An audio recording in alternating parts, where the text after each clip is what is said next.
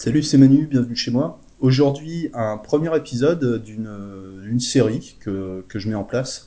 Euh, je sais pas si je publierai tous les épisodes à la suite ou si, euh, ou si j'irai euh, voilà, de temps en temps sur le sujet, je sais pas encore. Euh, mais il y en aura plusieurs sur l'analyse transactionnelle, un aperçu sur l'analyse transactionnelle. Euh, pourquoi un aperçu? Ben, Un aperçu parce que je ne prétends pas, à travers quelques podcasts, euh, t'enseigner euh, t'enseigner l'analyse transactionnelle. C'est plutôt pour t'inviter à l'étude, quoi. Voilà, pour t'inciter à t'intéresser à, une pratique que je trouve extrêmement intéressante, qui apporte vraiment quelque chose de plus dans la pratique de l'hypnose au, quotidien. voilà, on va développer ça. Alors moi, je suis euh, praticien en analyse transactionnelle aussi. Enfin, j'en parle, euh, j'en parle pas parce que euh, parce que d'avoir suivi une, formation en analyse transactionnelle et d'avoir le comment dire le, bout de papier praticien en analyse transactionnelle, pour moi, ça n'a pas vraiment de sens parce que je dirais pas qu'on peut pratiquer l'analyse transactionnelle.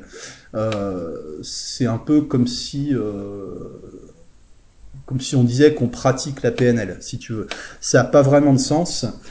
Euh, et justement, c'est euh, un peu le problème avec ces, ces systèmes-là, enfin en tout cas ce système de l'analyse transactionnelle, euh, c'est qu'on est dans un cadre théorique euh, pur et que euh, la vraie difficulté, c'est pas la compréhension du système, parce que tu vas voir que c'est un système extrêmement, extrêmement simple à comprendre. Euh, la difficulté, c'est la mise en application de ce cadre euh, théorique dans, euh, dans la pratique euh, concrète du terrain, de la vie réelle, avec, avec les vrais gens. La, difficulté, c'est de traduire ça en, technique, technique de suggestion, quoi, puisqu'on parle, puisqu'on parle d'hypnose. Suggestion de lecture pour commencer, Des jeux et des hommes d'Eric Berne. Eric Berne qui, est le, qui était le fondateur de l'analyse transactionnelle, qui doit être, qui doit être mort euh, aujourd'hui, je crois, j'en suis pas sûr, euh, qui était euh, psychiatre, psychologue, peut-être psychanalyste aussi, qui a créé un système euh, dans une démarche, ce qu'on appellerait aujourd'hui de psychoéducation, c'est-à-dire d'expliquer de façon simple à ses patients comment, euh, comment ça fonctionne l'esprit humain. Pour euh, inscrire les choses dans une certaine normalité, d'une part, euh, pour rassurer les gens et puis pour les aider à prendre conscience de leur, de leur schéma, de leur conditionnement, de leur, de leur mécanisme inconscient, dans le but de les faire, de les faire évoluer. L'analyse transactionnelle, c'est souvent dénigré par les vrais psy en général, euh, enfin entre guillemets quoi, euh, qui trouvent que c'est un système euh, simpliste euh, et euh, une approche euh, positiviste, c'est-à-dire basée sur ce qu'on observe à l'extérieur, sans tenir compte des mécanismes, des mécanismes internes ou des mécanismes profonds. C'est-à-dire que l'analyse transactionnelle, c'est basé sur l'observation, c'est basé sur, sur ce qu'on peut observer. C'est un peu l'idée d'écouter ce que les gens disent et de, et de regarder ce qu'ils font, et de travailler sur le décalage entre ce que les gens disent et ce qu'ils font. Euh, voilà, parce que on, peut euh, se retrouver dans des situations de contradiction avec soi-même, où on pense quelque chose, mais on fait autre chose, où la manière dont on se comporte n'est pas, euh, n'est pas conforme à la manière dont on, dont on pense les choses, dont on les comprend, dont on les ressent. Ce qu'on appelle la, la congruence, quoi. Voilà. Des jeux et des hommes d'Eric Berne, euh, qui, est, qui est un très bon livre. Euh, L'analyse transactionnelle, il y, a beaucoup de, il y a beaucoup de livres sur le sujet, et je dirais, je compare souvent ça à la PNL parce qu'il y a, il y a un peu cet effet de, de puzzle, euh, c'est-à-dire qu'il y a beaucoup de livres sur le sujet, euh, mais il n'y en a pas beaucoup qui sont, euh, qui sont valables en fait. Quoi. Et tu dois en lire euh, beaucoup, et de temps en temps, tu vas tomber euh, sur un chapitre qui t'explique vraiment bien un certain élément de, du système. Quoi.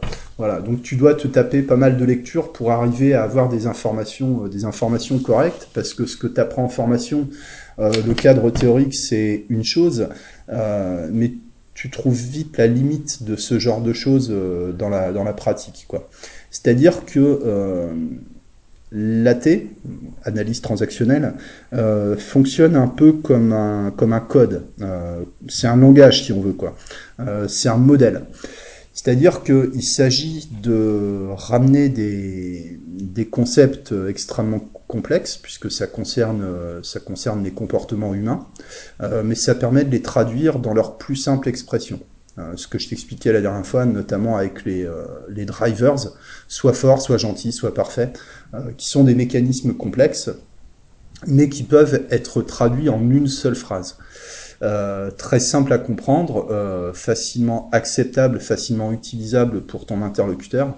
Euh, voilà en quel sens ça fonctionne comme un code ou comme un langage, et d'une certaine manière comme un système, comme un système d'ancrage. il y a une démarche pédagogique dans, l'analyse transactionnelle. Maintenant, voilà, c'est toute la difficulté de, mise en pratique de, ce cadre théorique, quoi. Euh, moi, ma démarche, c'est pas de faire de la psychoéducation, déjà parce que je suis pas je suis pas psycho euh, de formation, que la psychologie, bon, c'est quelque chose qui m'intéresse de loin, on va dire. Hein. voilà c'est quelque chose qui était encore, euh, il n'y a pas si longtemps, considéré comme une, comme une pseudo-science.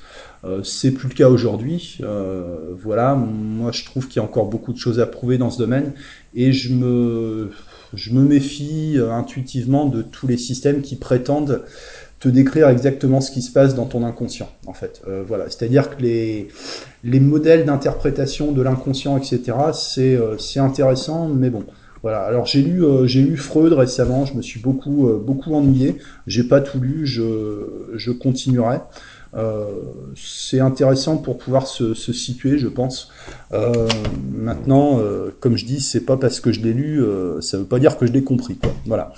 je te dis, voilà, je te, je te, dis où moi je me situe par rapport par rapport à ça. Hein. Je veux pas me faire passer pour ce que je ne suis pas. Et euh, concernant l'inconscient, si j'ai d'autres suggestions de lecture à te, à te proposer, ce serait euh, Schopenhauer, Arthur Schopenhauer, qui a été en fait le premier, euh, le premier à vraiment développer la notion d'inconscient avant Freud en fait. voilà. Maintenant, j'ai pas beaucoup avancé dans Schopenhauer, c'est assez indigeste comme lecture, donc voilà, quand, quand j'aurai un peu plus avancé dans quelques mois, je te ferai peut-être un retour sur sur ce que j'ai pu en ce que j'ai pu en retirer. Euh, voilà. Oui, je lis beaucoup, hein, euh, surtout euh, depuis depuis un an avec le confinement où je travaille je travaille moins en séance. Hein, je suis à peu près à mi-temps quoi. Donc ça me laisse beaucoup plus de temps pour pour étudier et ça fait bah, ça fait vraiment pas de mal quoi. voilà. Donc je je pense que même quand la situation sera rétablie je pense pas revenir au rythme où j'étais avant en fait. Je vais peut-être pas rester à mi-temps, mais euh, mais garder du temps quotidien pour euh, pour l'étude, quoi. Euh, voilà, pour l'apprentissage, c'est c'est plutôt une bonne chose, quoi. Bref, l'analyse transactionnelle, c'est un ensemble de, concepts qui sont articulés les uns dans les autres. C'est pour ça que tu peux pas, euh, tu peux pas te contenter d'une partie de l'analyse transactionnelle. Tu peux pas en prendre des bouts comme ça à droite à gauche. Enfin, tu peux, euh, mais ça va pas t'emmener bien loin. C'est un, c'est un système qui est, euh, qui est limité dans le sens où il est, enfin, il y a une, une finitude, si on veut, dans dans ce dans ce système quoi c'est pas un système qui est illimité d'accord? C'est un cadre en fait voilà et une des difficultés, c'est de ne pas s'enfermer dans, dans, ce cadre. C'est-à-dire que c'est un peu le genre de choses euh, qu'on doit apprendre et oublier, quoi, euh, en quelque sorte. Voilà. Euh, c'est-à-dire que ça va avoir une euh, une influence indirecte, inconsciente sur ta manière de travailler, euh, de travailler en hypnose. Et une difficulté qui s'ajoute par rapport à un système d'interprétation des comportements humains, euh, c'est de, de, ne considérer les choses qu'à travers ce filtre. Voilà, le, le risque, c'est de s'enfermer dedans. Donc il y a une, euh, une phase d'absorption de l'analyse transactionnelle. Tu dois apprendre euh, de quoi ça parle, et après confronter ça à la, à la réalité pour, euh, pour arriver à comprendre les limites du système, dans quel cas ça s'applique et dans quel cas ça ne s'applique pas. Voilà, parce qu'il y a toujours des, il n'y a pas un système qui va s'appliquer à 100% chez les gens. voilà ce que ce que je veux dire. D'ailleurs, en hypnose, on travaille sur sur les résistances, hein, ce qu'on appelle des résistances, c'est-à-dire le décalage entre le modèle et, et la réalité, quoi. voilà. C'est-à-dire qu'on travaille sur, sur l'exception. Dans quelle mesure la personne rentre dans ce cadre ou, dans quelle mesure elle n'y rentre pas, euh, c'est cette zone euh, euh, où la personne ne rentre pas dans le cadre, c'est cette zone-là qui est, est intéressante au niveau, au niveau de la résistance, au niveau de ce qu'on veut travailler. Il y a une expression comme ça que j'aime bien, c'est si le seul outil que tu sais utiliser c'est un marteau, tous les problèmes vont ressembler à des clous. Voilà, donc il s'agit, euh, il s'agit d'avoir euh, des, euh, comment dire, des, grilles de lecture en plus qui peuvent élargir ton cadre de référence, mais ça ne doit pas se limiter à ça. Voilà, donc pour les limites et les possibilités de, l'analyse transactionnelle. Je te disais que c'est un ensemble de, concepts. alors les concepts de l'analyse transactionnelle, il y en a un dont tu as peut-être déjà entendu parler, c'est les états du mois, ou les positions en fait. Euh, les postures, euh, parents, enfants, adultes. Voilà. On va, on va en reparler. Euh, tu as les drivers dont je t'ai parlé la dernière fois, les logiciels généralement appris pendant l'enfance qui sont répétés à l'âge adulte. Sois fort, sois gentil, tais-toi, dépêche-toi, sois parfait, fais des efforts, etc., etc. Voilà des euh, des, des, genres de métaprogrammes euh, comportementaux, si on veut, et pas, et pas perceptifs comme les euh, métaprogrammes de la PNL. Tu as les, les scénarios, qui sont des, des, schémas répétitifs complexes. Par exemple, je, je tombe toujours amoureuse de, euh, de, de, personnes toxiques. voilà, je tombe, je suis toujours amoureuse d'un connard. voilà, ce, genre de, choses qui sont des, scénarios. Euh, qui veut dire reproduire euh, toujours le même genre de situation euh, en permanence. Quoi. Tu as les, les, masques, la notion de masque, de masque, masque social. Euh, il peut y avoir le masque du rire, euh, le masque de la vertu, le masque, le masque de la souffrance, etc., etc. C'est-à-dire que le, il y a le visage de la personne et il y a le masque qu'elle présente. Voilà, ce qui est un, une métaphore qui est complètement d'actualité, d'actualité aujourd'hui tu as les, euh, les jeux psychologiques, notamment le triangle de Cartman, dont tu as peut-être entendu parler, persécuteur, victime et sauveur. Tu vois, je sais pas si ça te, parle. Alors il y a beaucoup de schémas en analyse transactionnelle, c'est pour ça que traduire ça en audio, c'est pas euh, c'est pas évident. Euh, tu as la notion de marque d'attention et tu as la notion de structuration du temps. Euh, voilà. Donc aujourd'hui, je vais parler des, généralités du cadre théorique de la de la PNL, de l'analyse transactionnelle, pardon, je sais pas pourquoi je bloque sur la PNL aujourd'hui. Hein. Il y a quelqu'un qui, qui m'a dit dans une discussion là il y a quelques temps, ah bah j'aime bien tes podcasts, c'est sympa, sauf quand tu parles de PNL. Bon, voilà, ok. Euh, bah écoute, euh, voilà, je je sais pas quoi dire. Voilà, j'ai pas, moi j'ai pas créé la PNL, hein, j'ai pas j'ai pas à la défendre. Euh, et contrairement euh, à la PNL, euh, qui contient quand même pas mal d'inepties, euh, où il y a des très bonnes choses, mais il y a aussi pas mal de choses qui sont bonnes, euh, qui sont bonnes achetées. L'analyse transactionnelle, je dirais que tout est, tout est a priori valable, sachant que ça reste un cadre quand même théorique. Quoi. Donc il faut pas mélanger la théorie et la, et la pratique. Quoi. Euh, l'analyse transactionnelle en fait prétend faire euh, la part des choses entre l'inné et l'acquis. D'accord? Entre euh, ce qu'on acquiert par habitude, par automatisme, par éducation, par, euh, conformisme, et euh, les choses pour lesquelles on est déterminé de manière, de manière instinctive. Ah, ce qui est un débat, qui est un débat qui prend la tête aux penseurs depuis la nuit des temps, hein, l'acquis, l'inné, voilà. ça apporte des réponses acceptables, en tout cas suffisantes, à la question du pourquoi pourquoi je fais ça, pourquoi je suis comme ça. Euh, l'analyse transactionnelle apporte des réponses euh, simples et acceptables, ce qui peut avoir un intérêt, euh,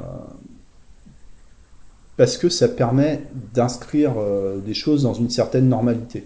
Je reprends ce que disait un, psychologue que, je suis un peu, parce qu'il publie beaucoup de podcasts et de conférences et des livres aussi, Jordan Peterson, qui est, controversé, hein,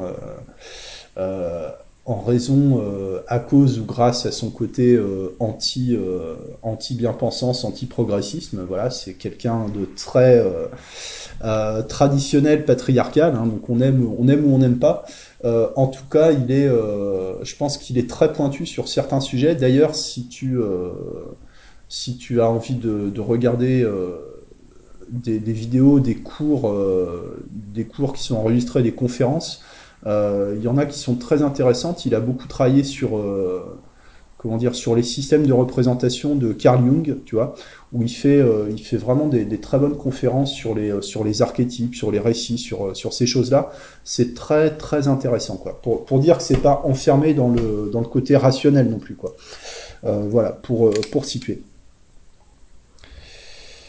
Euh, et donc Peterson, il, explique euh, qu'il y, a une controverse dans, euh, parce qu'il est, psychologue clinicien, hein, Peterson. Est-ce que c'est une bonne chose de poser un diagnostic? Bon, alors la question se pose pas pour nous hypnotiseurs parce qu'on n'est pas là pour mettre des diagnostics. Mais ce qu'il dit, c'est que par exemple, si j'ai un patient qui souffre de dépression, si je lui dis que c'est une dépression, bah, d'une certaine manière, ça va le rassurer euh, ça va l'aider parce que une dépression, c'est quelque chose qu'on connaît, c'est quelque chose euh, qui est maîtrisé. Il y a des, il y a un cadre qui existe autour de ça. C'est pas quelque chose qui vient de nulle part. Ça veut dire que la personne n'est pas seule à subir ça et ça peut et ça peut l'aider. Bon, c'est une parenthèse. Hein. Ici, il s'agit pas du tout, euh, pas du tout de faire ce genre de choses. mais disons que ça se rattache à un besoin qui est, est identifié par, par Berne, donc le, concepteur de l'analyse transactionnelle, euh, qui est le besoin de structure. Tu, vois, moi je t'en parle tout le temps de la notion de, structure, donc ça c'est clairement l'influence de, de, l'analyse transactionnelle sur, sur ma pratique. Euh, c'est-à-dire qu'on a, euh, a besoin d'avoir un esprit, une vie qui soit structurée. on a besoin qu'il y ait des murs autour de nous pour savoir où on est, pour pour pouvoir se, situer dans le, dans le monde, pour pouvoir se situer euh, socialement notamment. C'est-à-dire que la souffrance est préférable au vide. On a besoin, inconsciemment ou consciemment, de savoir que les choses se répètent et qu'elles sont prévisibles. Et je dirais que plus les choses sont pénibles, euh, plus elles prennent de place, donc plus elles, euh, elles te donnent une structure, une structure ferme, quoi. Euh, ce qui fait que par exemple une douleur, par exemple une, une, une personne qui a des crises d'angoisse qui se répètent, etc., ce sont des choses qui prennent tellement de place que c'est extrêmement difficile euh, d'envisager la vie sans ces choses-là. Euh, voilà, voilà un peu l'idée quoi. Et ce qu'on apprend euh, pendant l'enfance, donc notamment ces histoires de, drivers ou autres, c'est une structure qu'on va répéter tout au long de notre vie, jusqu'au moment où on en prend conscience et qu'on fait le choix en conscience de développer de nouvelles, de, nouvelles manières de fonctionner. Voilà, ce qui, ce qui, ce qui en fait montre bien que l'analyse transactionnelle, c'est un système qui, qui est extrêmement simple au niveau de sa forme, au niveau de son expression, euh, mais qui peut se révéler extrêmement complexe au niveau, euh, au niveau de, sa mise en, sa mise en application. Quoi. Voilà. Euh, faut pas confondre la simplicité et la, et la facilité. Quoi. C'est pas, euh, pas la même chose.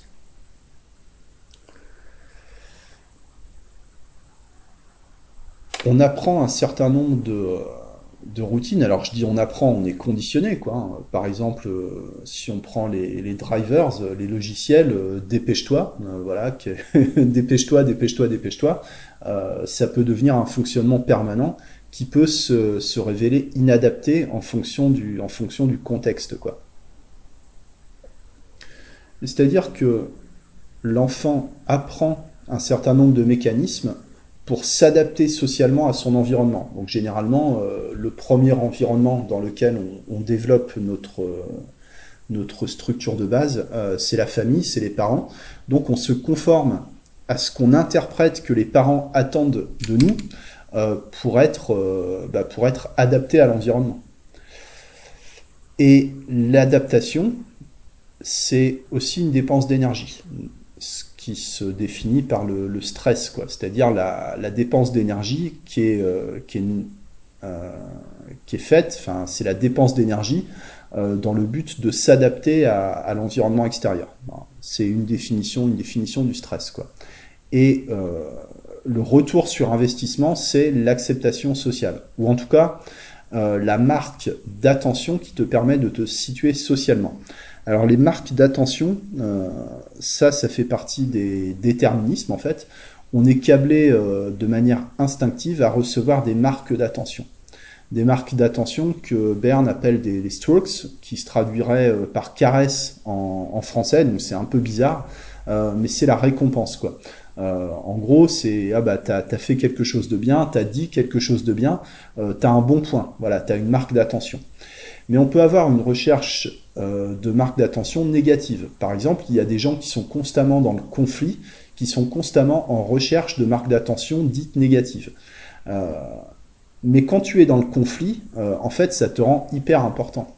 Euh, si tu as déjà été dans des relations euh, conflictuelles, je sais pas, en, couple par exemple, ou, dans la famille, tu n'es jamais aussi important pour l'autre personne que quand tu es en conflit avec elle. Voilà. C'est-à-dire qu'il y, a une, euh, y a une stratégie qui est mise en place pour obtenir des marques d'attention, mais la stratégie peut être complètement décalée par rapport au besoin, qui est le besoin d'attention. voilà ce qui sont des choses, par exemple, moi j'aime bien euh, quand, j'explique ça, parler des, discussions entre hypnotiseurs parce que c'est souvent assez, euh, comment dire, euh, caricatural à ce niveau-là. On retrouve vraiment, on retrouve vraiment ça, quoi, la recherche de marques d'attention positives, mais aussi la recherche de marques d'attention négatives. Quelqu'un qui va faire de la, provocation gratuite dans le but de, choquer les gens, même, même si c'est inconscient. Euh, il y a une recherche de marque d'attention négative. Quand tu choques les gens, tu deviens extrêmement important pour eux. Euh, d'ailleurs, l'indignation est un levier, euh, est un levier de, manipulation extrêmement, extrêmement puissant. Voilà. Les gens qui s'indignent contre toi, en réalité, tu prends du pouvoir sur eux. voilà. C'est toute la toute la complexité des perceptions, des perceptions inconscientes. C'est-à-dire que les marques d'attention que tu obtiens des, autres te renseignent sur ta valeur sociale. Et ça se rattache, euh, tu vois, dans, la complexité, si tu, si tu creuses un peu, hein, euh, aux besoins de, structure. C'est-à-dire qu'on a besoin de se situer socialement par rapport aux autres. Euh, on a besoin de, de, se situer au niveau de sa valeur, au niveau de ses compétences, au niveau de de, son niveau d'acceptation, euh, enfin dans, quelle mesure on est intégré socialement ou dans quelle mesure on n'est pas intégré socialement, dans un domaine ou dans un autre, mais on a besoin d'une certaine continuité dans, euh, dans ce positionnement-là. C'est-à-dire que, euh, par exemple, les marques d'attention qu'on obtient nous renseignent sur notre valeur, notre valeur sociale, d'accord, valeur sociale perçue en tout cas par la personne, euh, perçu par l'inconscient, d'accord À un niveau, c'est vraiment, euh, ce sont des mécanismes primitifs. Hein. Et en même temps, on a besoin de que cette valeur soit constante dans le temps. Pour ça qu'il y a des gens qui ont beaucoup de mal, par exemple, à recevoir des compliments, parce que ça contredit euh, leur valeur sociale perçue en général, tu vois. Quelqu'un qui euh, qui se dit par exemple, oh, bah je suis, euh, j'en sais rien, je suis trop gros, et qu'on lui dit, euh, bah non, t'es bien, t'es super bien foutu, tu vois, ça peut contredire et ça, ça, ça, ça, va ça va mettre la personne en difficulté en fait. C'est un exemple trivial, mais qui mais qui est qui est fréquent quoi. De la même manière, on peut dire qu'il y a des gens qui ont peur de la réussite. Comme il y a des gens qui ont peur de l'échec, il y a aussi des gens qui ont peur de la réussite, euh, qui ont peur de, s'engager dans un projet, pas parce qu'ils pourraient échouer, mais parce qu'ils pourraient réussir et que ça pourrait contredire euh, leur positionnement euh, perçu par rapport à leur à leur valeur sociale perçue. Je sais pas si c'est bien si c'est bien clair la manière dont, je l'explique, hein. mais encore une fois, je ne prétends pas t'enseigner l'analyse transactionnelle, plutôt voilà, plutôt te partager mon intérêt pour cette, discipline. Euh, après, tu te débrouilles pour trouver une formation ou trouver des, bouquins. Euh, et quand une personne euh, dépense de l'énergie en excès pour obtenir des marques d'attention, mais qu'elle n'obtient pas les marques d'attention qui sont attendues, à ce moment-là, la personne va être en, suradaptation. C'est-à-dire qu'il y a un, rapport dépense-bénéfice qui est, qui est défavorable à la personne.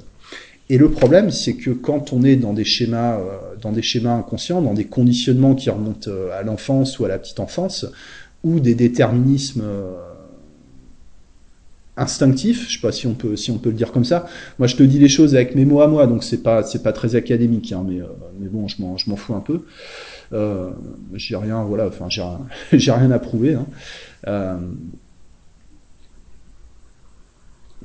du coup, j'ai perdu le fil. Euh, la personne est en suradaptation, euh, mais ne peut pas euh, changer de stratégie.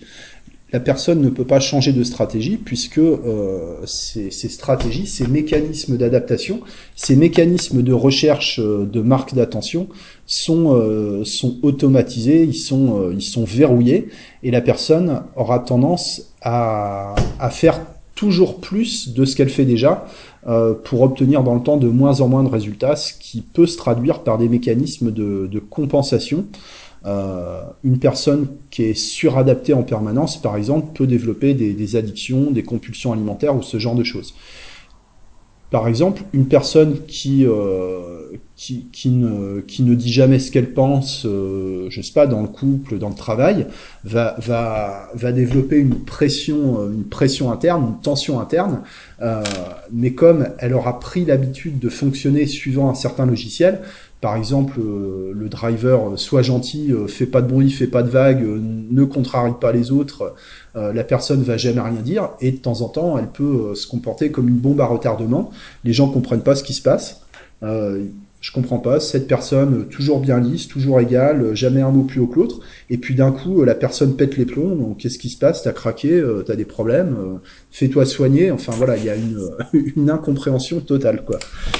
Euh, voilà, euh, voilà pour ça. Donc il y a des choses à, il y a, des choses à faire. Alors, euh, je t'avais dit que j'allais euh, te parler un peu des, concepts. Donc là, ça fait déjà une demi-heure que je te parle un peu des généralités, mais je vais, mais je vais avancer un peu dans les dans les concepts de l'analyse transactionnelle en essayant de te montrer des manières de, de traduire ça techniquement au niveau, au niveau de l'hypnose, notamment, notamment avec les systèmes d'ancrage, désactivation d'ancrage, ou euh, comment euh, comment dire euh, association d'ancrage, ce qui est un peu ce qui est un peu autre chose. On, va en parler. Alors un concept de l'analyse transactionnelle qui est certainement le plus connu avec le triangle de Karpman, c'est les états du moi, les postures parents, enfants, adultes. Alors qu'est-ce que ça veut dire?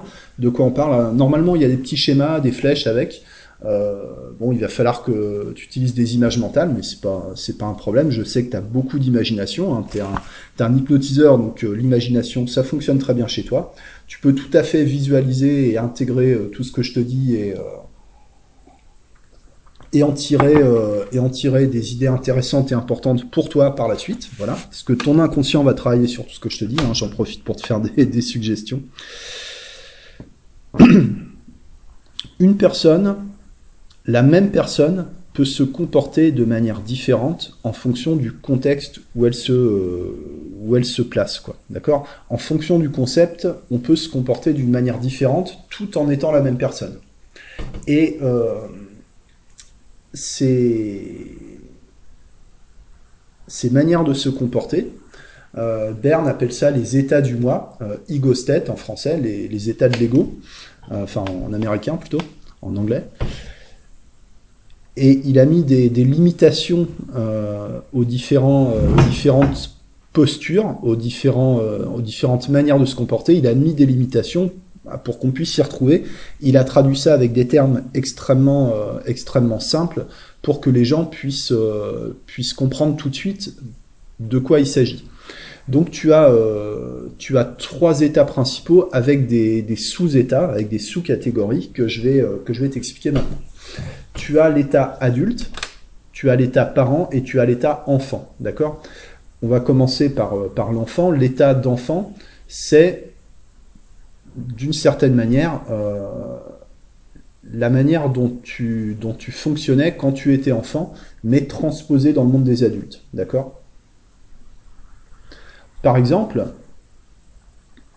un stagiaire pendant une formation peut se placer de manière tout à fait inconsciente, peut se, placer en position d'enfant par rapport à son formateur. Ok? Sachant que dans l'enfant, il y a, deux catégories en fait. Il y a l'enfant adapté et il y a l'enfant libre. D'accord? C'est-à-dire que euh, l'enfant libre, c'est l'enfant qui, euh, c'est l'enfant qui joue en fait. C'est l'enfant qui, euh, je sais pas, qui dessine, qui crée, qui, qui rêve, euh, c'est l'enfant qui c'est l'enfant qui, qui, délire, tu vois. Je, sais pas si tu as des enfants. Euh, moi, mon fils, il est souvent en mode enfant libre, c'est-à-dire qu'il est euh, il est dans son monde à lui, il est dans son il, est dans son délire dans son délire d'enfant et il, est vraiment il est vraiment en totale liberté avec son imaginaire, avec avec tout ce qui se passe en lui, quoi. il n'y a pas de il ne tient pas compte de de l'environnement extérieur, il ne tient pas compte des règles de l'environnement extérieur. Ça, c'est l'enfant libre. Et l'enfant adapté, c'est l'enfant qui s'adapte à un certain cadre, à des règles, donc généralement aux règles, aux règles parentales, aux règles de l'école, de la société, aux règles du monde, du monde d'adulte. Et l'enfant, il peut être adapté de deux façons. Il peut être adapté en soumission ou en rébellion, d'accord? L'enfant adapté soumis, c'est l'enfant qui, euh, c'est la personne qui se soumet à l'autorité, d'accord? Comme, je sais pas, un, patient devant son médecin peut être en, attitude d'enfant soumis, tu vois, de, projeter une sorte de parent sur une, ce qui représente une figure d'autorité, d'accord? Euh, l'enfant soumis, c'est l'enfant qui cherche à gagner des bons points. Hein. Si, je reprends mes exemples des, groupes de discussion, euh, c'est celui qui va taguer, euh, qui va taguer un peu le notable pour se faire, pour se faire bien voir, dire ah tiens t'as vu, j'ai acheté ton livre, c'est super. Tu, vois, c'est un peu le, c'est un peu le faillot quoi. voilà. Bon après c'est pas, c'est pas forcément mauvais, mauvais en soi, mais c'est une posture qu'il est intéressant d'identifier parce que c'est pas forcément adapté. C'est-à-dire qu'il n'y a pas beaucoup de contexte où c'est vraiment adapté, quoi. Euh, même dans les rapports d'autorité, c'est pas forcément adapté, d'accord? L'enfant, il peut être adapté rebelle, c'est-à-dire c'est complètement l'inverse. C'est euh, la personne qui va rejeter les règles et les conventions euh, par principe, en fait. C'est l'esprit de contradiction qui qu'il faut pas mélanger ou confondre avec l'enfant libre. L'enfant libre ne s'adapte pas à des règles. les règles n'existent pas en fait. voilà, ça. Euh, je, je sais pas ce que c'est, voilà. J'en ai même pas entendu parler. Moi, je fais mon truc euh, et puis euh, et puis je sais pas, je sais pas si c'est bien, je sais pas si c'est mal. je suis je, suis dans mon jeu à moi. voilà, ça c'est l'enfant libre. L'enfant adapté soumis, c'est oula la règle c'est ça. Voilà, oula, attends, j'ai lu dans le bouquin Dirksen qu'il faut faire comme ça, donc je fais comme ça parce que le parent a dit que, et moi je suis un, voilà, je suis un enfant adapté soumis, donc j'applique euh, les règles parce que ça vient du parent. Voilà. Sans chercher à savoir si la règle est bonne ou si elle est pas bonne, tu vois. Euh, et l'enfant adapté rebelle, c'est le contraire, c'est dire ouais, euh, rien à foutre. Moi, moi j'ai décidé que c'était autrement. je sais que la règle c'est ça. c'est un peu l'attitude qui consiste aussi à, faire de la, à provoquer parce que tu sais que ça va tu, sais que ça va déranger la, personne en face. Quoi. Euh, la provocation gratuite est une réaction complètement, euh, complètement infantile. en même temps, euh, voilà, on le fait tous. c'est contextuel.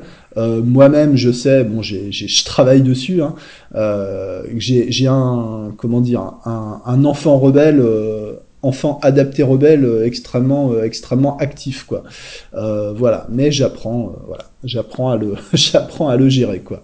Voilà. Voilà aussi pourquoi je suis conscient de faire régulièrement de la provocation de la provocation gratuite. Voilà. C'est c'est comme ça.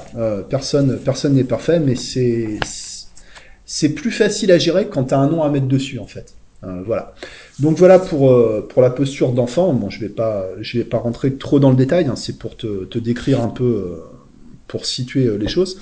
La posture d'adulte, bah, par exemple, c'est la posture que j'ai maintenant, d'accord? Je suis en tant qu'adulte et je parle et je m'adresse à des adultes en fait. Voilà. C'est-à-dire que je suis sur un registre d'information rationnel, dans le sens non émotionnel, tu vois.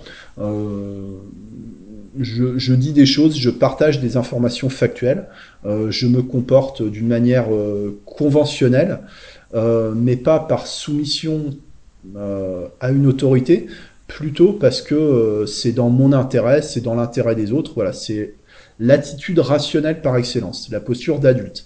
La posture qu'on devrait avoir dans le travail, par exemple. Voilà.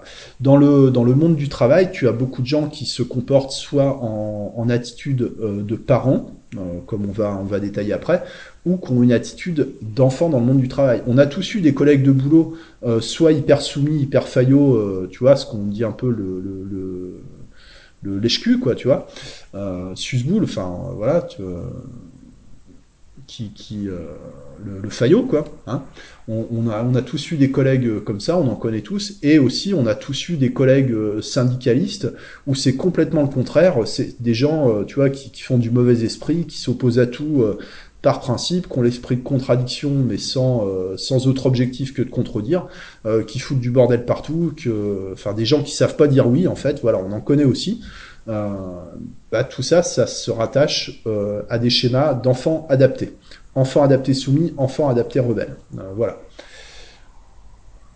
Ce qui est intéressant, c'est quand tu as compris que telle ou telle personne, dans tel ou tel contexte, se place dans telle ou telle position, tu peux ajuster ta position pour, euh, pour ramener, euh, ramener l'interaction sur, euh, sur quelque chose de plus fonctionnel. Quoi.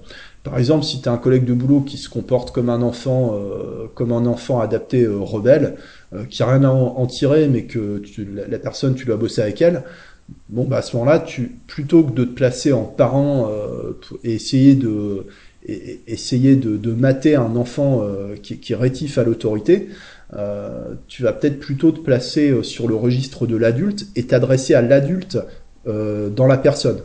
voilà, voilà un peu l'idée, quoi.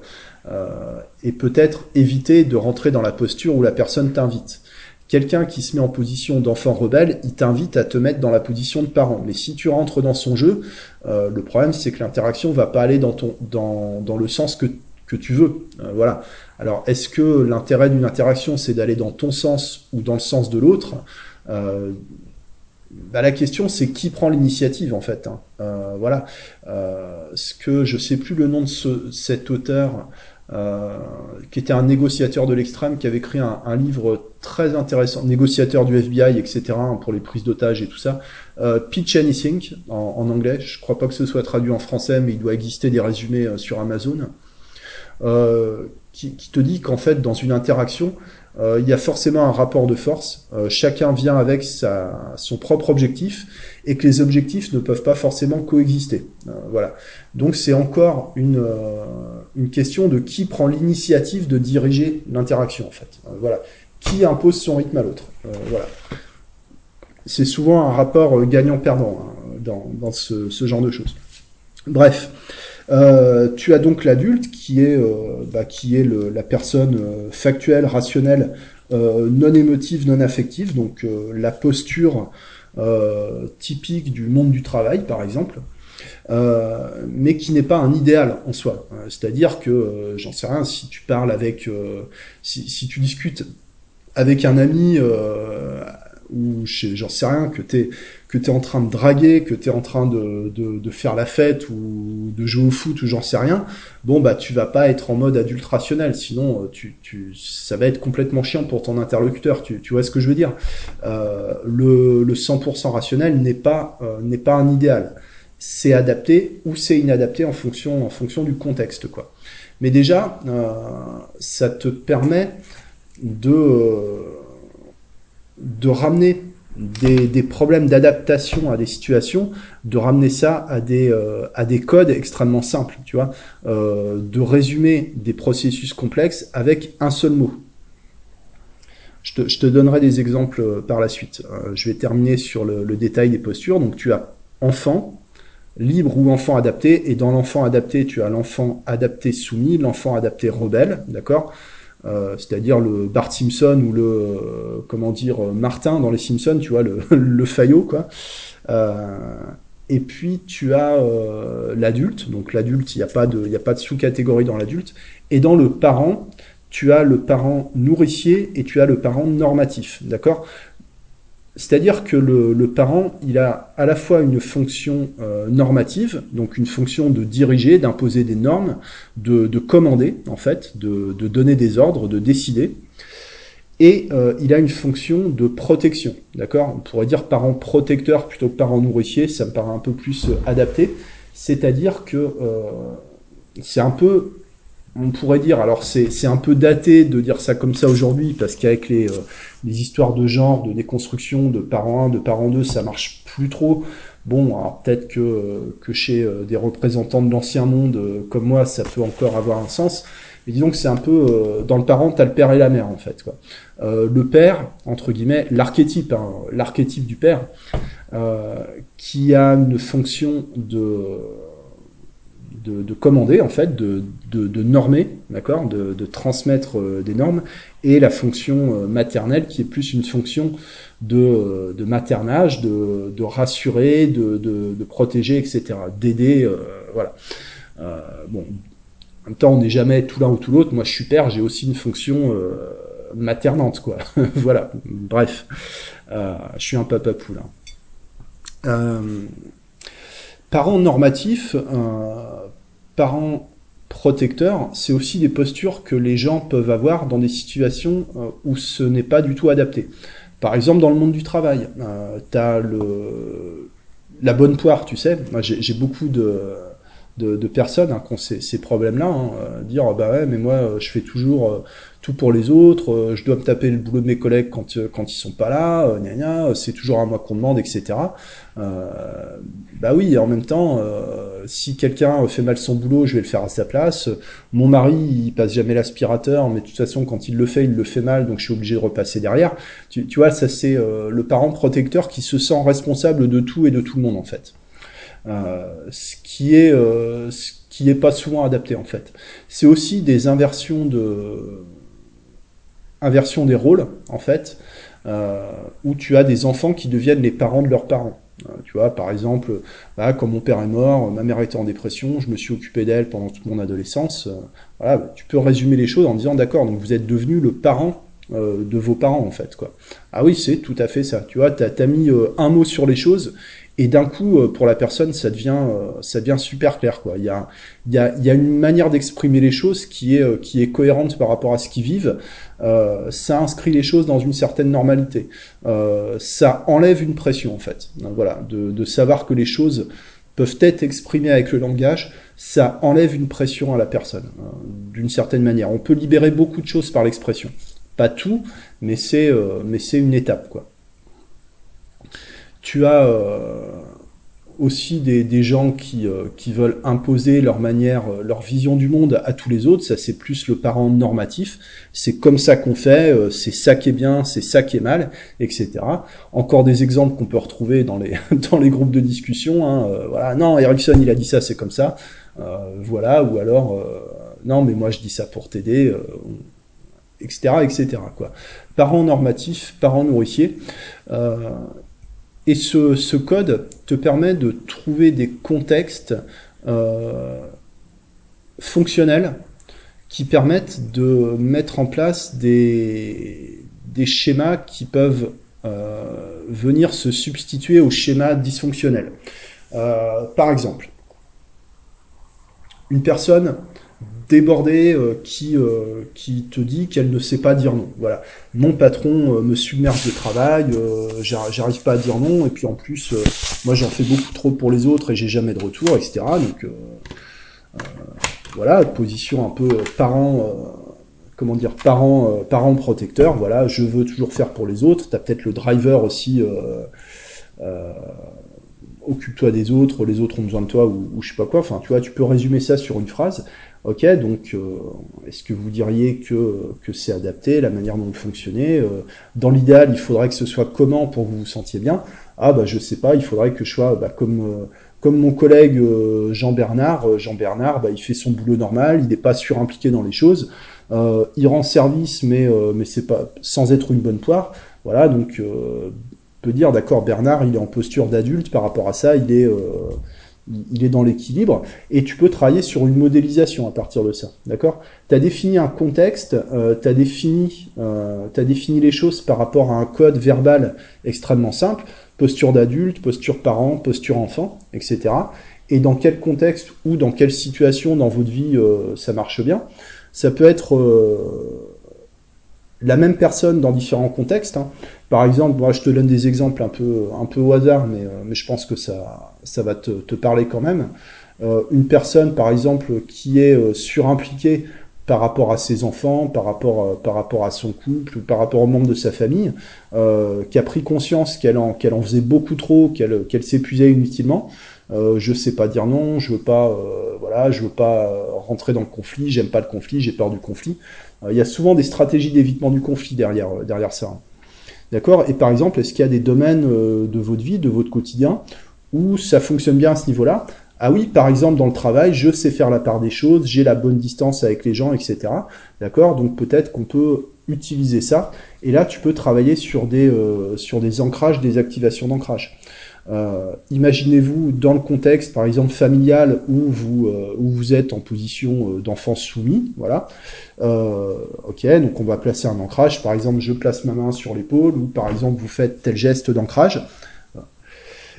Et maintenant, imaginez-vous dans ce contexte où ça fonctionne, par exemple au travail, quand vous êtes dans la bonne distance, quand vous avez le bon niveau d'implication par rapport aux choses, etc on va placer un ancrage, je place ma main ici, ou vous faites tel autre geste, et maintenant on va désactiver les ancrages. Bon, je ne vais pas pas t'expliquer ce qu'est une désactivation d'ancrage, euh, mais disons que là où je veux en venir, c'est que cette grille de lecture de l'analyse transactionnelle, qui est aussi un code, en fait, euh, te permet de mettre des mots sur les choses pour travailler sur des techniques euh, d'hypnose en utilisant un langage qui soit, euh, qui soit simple, d'accord?